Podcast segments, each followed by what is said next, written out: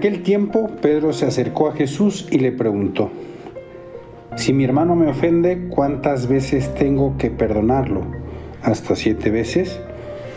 Jesús le contestó, no solo hasta siete, sino hasta setenta veces siete.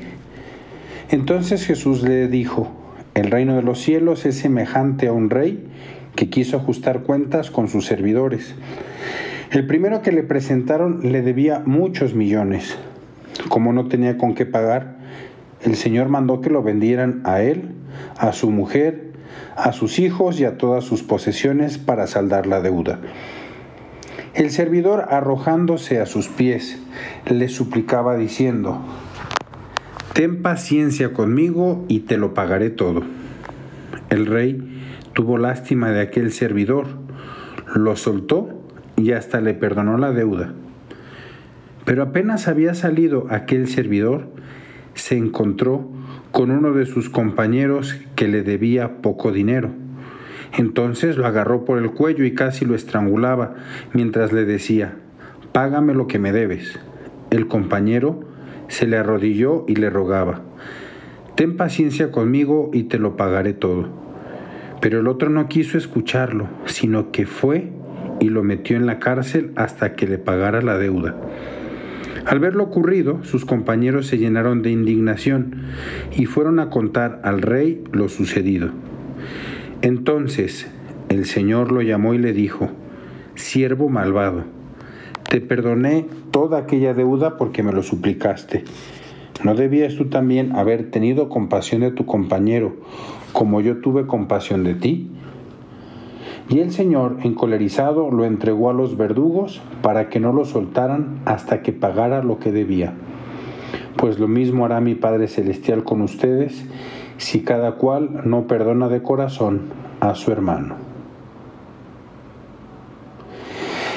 Queridos hermanos, estamos encontrando el día de hoy en este Evangelio de este domingo como una de las columnas vertebrales de nuestra fe.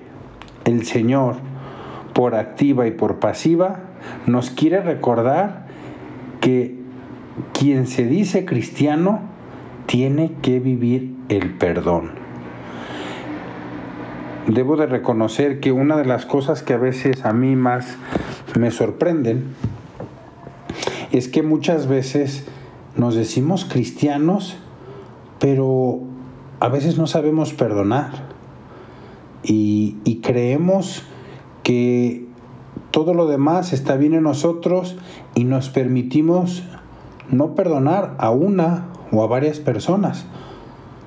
Y, sinceramente yo dándole vueltas en mi corazón, pues como que concluyo que, que esa actitud no podría no debería existir. Como que Jesucristo una y mil maneras nos ha repetido que es importante el perdón, que es necesario el perdón, que el cristiano debe de perdonar ejemplo del mismo Cristo. Incluso en el momento más doloroso del Señor, vemos cómo perdona el Señor perdonó en la cruz, disculpando a sus agresores, al traidor de Judas, la negación de Pedro, el abandono de los suyos. Qué fuerte testimonio. Perdónalos porque no saben lo que hacen. Disculpando porque quizá no sabían, pues yo la verdad, perdón, me cuesta trabajo pensar que no sabían, pero como que ese amor todo lo perdona, todo lo disculpa, como decía San Pablo. Y a veces me he encontrado con personas, incluso tengo que decirlo, incluso con algunos sacerdotes, que hacen como excepciones.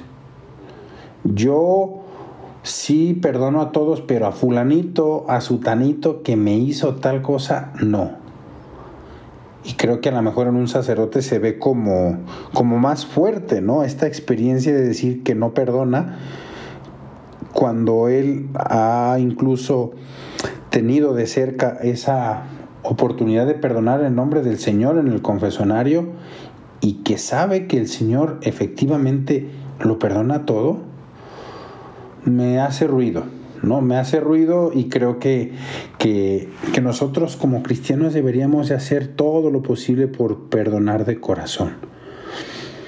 Bueno, esto creo que es una reflexión que tenemos que llevar. Y en este Evangelio, yo no sé, a, mí cada vez que lo leo, me causa un poquito como de, de dolor ver la dureza de corazón de la que es capaz el hombre, porque es un retrato nuestro. ¿Cuántas veces nosotros vamos a confesarnos y salimos contentos de que el Señor nos ha perdonado toda la gran deuda que tenemos?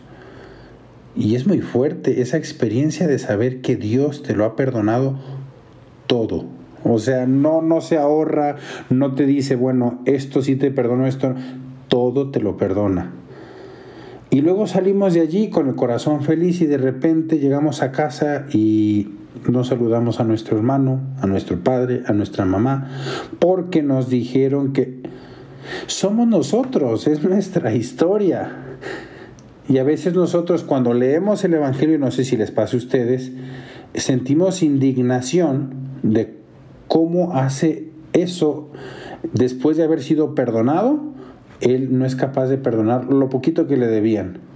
Es nuestra historia, nosotros somos esos de los que nos estamos indignando. Y tenemos que pedirle a Dios, estoy convencido sinceramente, que el perdonar es un don que Dios da. Es tan importante que en la oración que rezamos todos los días, incluso se lo decimos al Señor. Señor, perdóname como yo perdono. Y en algunos casos le estamos diciendo al Señor, entonces no me perdones, porque yo tampoco estoy perdonando. Ese es el significado que tendría cuando nosotros no estamos perdonando. No sé si ustedes han visto y me encantó como era una especie de película y al mismo tiempo tipo documental que se llamaba El mayor regalo de Juan Manuel Cotelo, un hombre que ha hecho mucho bien a través de distintas películas, grabaciones, series, Llevemos la fiesta en paz, Tierra de María, etc. Y, y en, ese, en ese video documental va grabando varios testimonios de perdón.